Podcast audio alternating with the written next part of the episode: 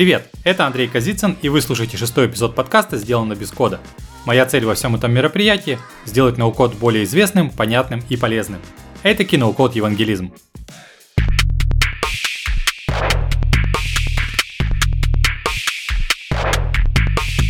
Хочется поразгонять за ноу-код, рассказать какие-то прикольные скандальные факты, но на самом деле все эти громкие заявления для манипуляции менее осведомленными людьми – это вообще не моя тема.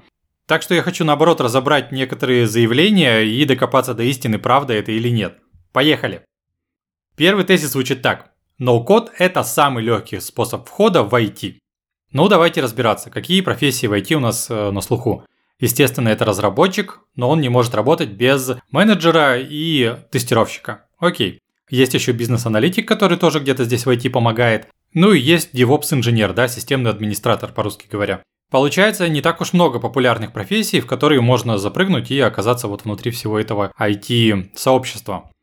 Если вы изучаете ноу-код, то вы можете стать ноу-код разработчиком, причем сделать это не за несколько лет, как предполагают все остальные профессии, а за несколько месяцев. Получается, что да, ноу-код разработка – это самая простая и самая короткая дорога для того, чтобы оказаться внутри IT. Проблема вот в чем. Эту фразу говорят продавцы тем людям, которые на самом деле не очень-то интересуются IT-специальностями. Они просто хотят поменять свою сферу деятельности, чтобы больше зарабатывать. По каким-то причинам так сложилось в России, что у нас считается, если ты работаешь в IT, ты очень много зарабатываешь, ты путешествуешь каждый год на Мальдивы и так далее, и так далее. Не то чтобы это совсем не так, но очень много людей из совершенно других сфер кинулись сюда, но их единственная мотивация – это деньги, это высокая зарплата – мне кажется, освоить новую профессию и стать хорошим специалистом с единственной э, мотивацией зарабатывать больше, но это очень странно. Давайте перейдем к следующей фразе, которая звучит следующим образом. Купите наши курсы по ноу-коду и сможете зарабатывать по полтора миллиона рублей в месяц. От этих слов прям несет бизнес молодостью. Полтора миллиона в месяц можно зарабатывать, по сути, в любой сфере. Это могут быть сантехнические услуги, это может быть бухгалтерия, юридический бизнес, это может быть графический дизайн, все что угодно. Но прикол в том, что полтора миллиона в месяц это уже не уровень фриланса и даже не уровень какой-то хорошей зарплаты, это уровень владельца бизнеса. Да, в ноукоде можно столько зарабатывать, если у вас свое ноукод агентство, но чтобы стать руководителем такого агентства, нужно столько дерьма сожрать. Не проще ли тогда открыть организацию на том месте и в той сфере, где вы уже профессионал, и начать зарабатывать эти полтора миллиона там? Пожалуй, это реально только если вы были руководителем в классической веб-студии и потом открыли ноу-код студию. Вот тогда за несколько месяцев или за год вы сможете в этой новой компании выйти на полтора миллиона в месяц. Но просто фрилансером это, конечно же, вранье. Следующий тейк – ноу-код – это будущее разработки веба и мобайла. Я бы сказал и да, и нет. С одной стороны, ноу-код с нами навсегда он никуда уже не денется, мы точно будем его использовать э, в обозримом будущем. Но эта фраза всегда преподносится в таком контексте, как будто бы ноу-код заменит собой классическую разработку.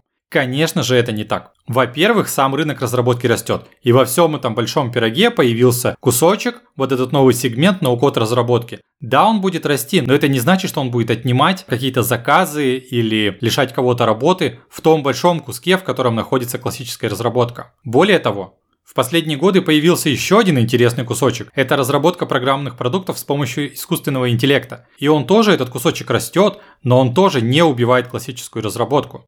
Это похоже на историю с языками программирования. Когда-то были низкоуровневые языки типа ассемблера, потом появились языки более высокого уровня, например, C, потом появились еще выше, например, Flutter и Dart – и вот потом появились какие-то ноу-код инструменты, построенные уже поверх вот этих кроссплатформенных языков программирования. И поверх этого сейчас появились какие-то ИИ-платформы, которые с помощью текстовых или голосовых запросов могут создавать программные продукты. То есть у нас уровень абстракции увеличивается, но при этом рынок тоже растет.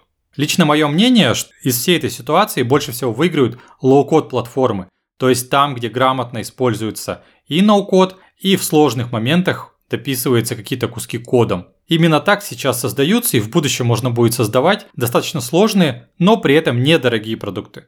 Ну и самое хайповое заявление – no-code в 10 раз быстрее и дешевле классической разработки. И снова я могу сказать одновременно и да, и нет. Действительно, для типовых проектов скорость разработки можно увеличить примерно в 10 раз, а стоимость, как говорят, можно снизить даже в 20 раз относительно обычной разработки. Но, и это огромное но, давайте обратимся к той части, которая говорит за нет. Все ноу-код приложения до определенной степени типовые. Чем более нестандартный у вас запрос, тем больше кусков кода нужно дописывать, и это увеличивает и сроки, и цену, и сложность тестирования.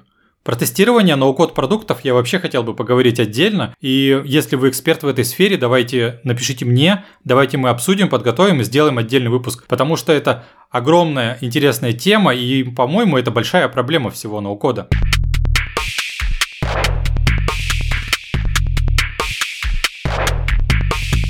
Надеюсь, вам понравился этот необычный выпуск. Если так, поставьте лайк и подпишитесь на платформе, где вы слушаете этот подкаст.